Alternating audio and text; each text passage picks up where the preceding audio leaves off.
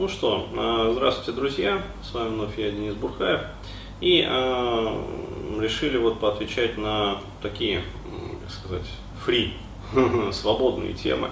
А, да, просто время выдалось и э, накопился список такой вот тем, да, из самых разных на самом деле областей и решили вот пройти, так, растечься мыслью по древу. А, вот. И хотелось бы начать вот с такой вот темы, которая э, периодически вообще повторяется. А, я бы даже э, сказал так. Вот э, те касты, которые буду я называть, да, видео, вот в частности вот этот вот, они пойдут в специальный раздел на канале YouTube, который будет называться ФАК. Вот, то есть это темы, которые ну, скажем так, вопросы, темы, да, э, какие-то комментарии, которые постоянно повторяются и повторяются и повторяются. Вот. И если честно, я на них уже как бы и отвечал и под разными соусами, и с разных углов. А, вот, но люди все равно спрашивают, спрашивают, спрашивают. Вот, и я считаю необходимым создать вот такой вот раздел, а, где будет вот ну, последовательно отвечаться на самые такие вот э, злободневные темы. А дальше вообще это будет еще переведено в аудио и текстовый вид. Э, вот, и будет еще и создана такая брошюра. Вот, вот это вот один как раз из э, факт номер один, да, тема. А, и хотелось бы в ней рассмотреть э, такой вот момент по поводу быстрой терапии. Еще раз говорю, постоянно тема повторяется, и постоянно люди спрашивают, а, дескать, вот а, в каких случаях можно ждать быстрых результатов от терапии, в каких случаях можно, скажем так, ждать более таких вот долгих результатов от терапии.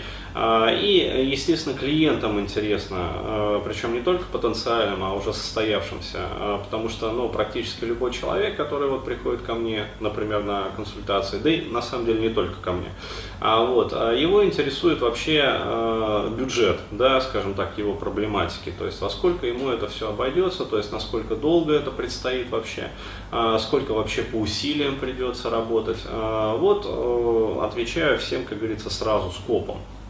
Да, а, то есть э, возможно ли быстрая терапия? Да, безусловно, быстрая терапия возможна. И я могу сказать, что вот в моей практике были такие клиенты, я про них уже говорил и не раз, еще раз говорю, вот повторяюсь, да, э, что приходит человек, например, то есть э, с ним беседуешь там на предвариловке, а вот после этого начинаешь работать, как бы и э, кажется, ну, что потребуется там, например, три терапевтических модуля или даже четыре. А, вот, но а, в работе раз-раз-раз начинаешь а, очень быстро градиентно работать, то есть клиент все схватывает на лету, то есть изменения наступают быстро, четко как бы и глубоко. А, вот, то есть у него хороший канал а, тонкой проприоцепции, то есть он хорошо погружается в транс, у него хорошо развита кинестетика. И что самое главное, он а, внутренне очень зрел и осознан.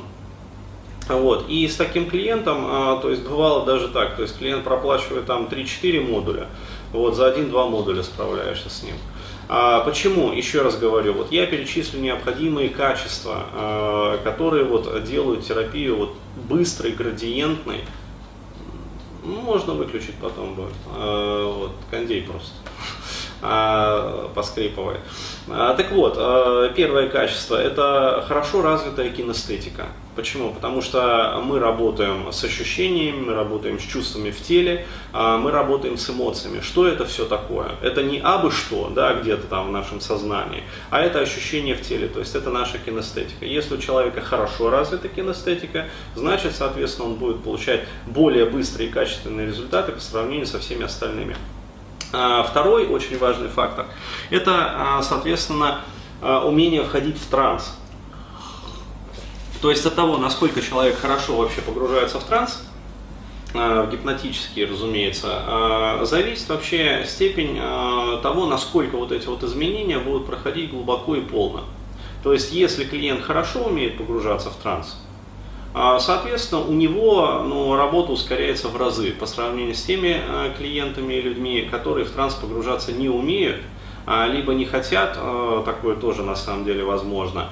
А, вот, потому что, ну, например, есть какие-то предубеждения против трансовых и гипнотических техник, против гипноза, какие-то подавленные страхи, либо какие-то подавленные сопротивления. То есть, когда такого человека пытаешься погрузить в транс, он начинает всячески сопротивляться. Вот, это следующий, второй вот фактор, то есть умение погружаться в транс. Вот. И э, третий фактор, э, он на самом деле самый главный. Это э, внутренняя зрелость и осознанность. То есть, еще раз говорю, вот если э, разобщать, что это такое, да, э, чтобы было понятно, э, у человека есть так называемый внутренний психологический возраст. Вот, и внешний физиологический возраст. И очень часто у людей э, внутренний психологический возраст не соответствует э, внешнему физиологическому возрасту. Объясню, а, как это бывает. То есть крайне мало на самом деле людей, у которых психологический возраст больше да, физиологического возраста. То есть а, бывают такие дети, а, я таких встречал, да, с которыми пообщаешься, и вот вроде маленький, да, общаешься с ним как со взрослым.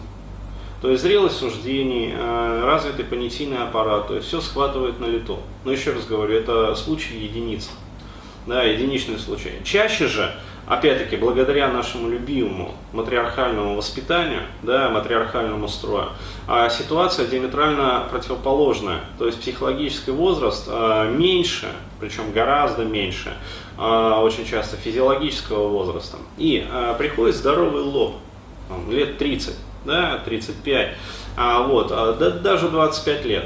Ну, вот, а у него психологический возраст, то есть его фиксация, да, внутренняя вот эта вот психологическая, она соответствует там 12-14-летнему возрасту. То есть, ну, извините меня, он с деньгами не умеет обращаться, вообще абы как, едва едва. А, вот, и у него женщинами совершенно не получается. То есть, о чем это может говорить?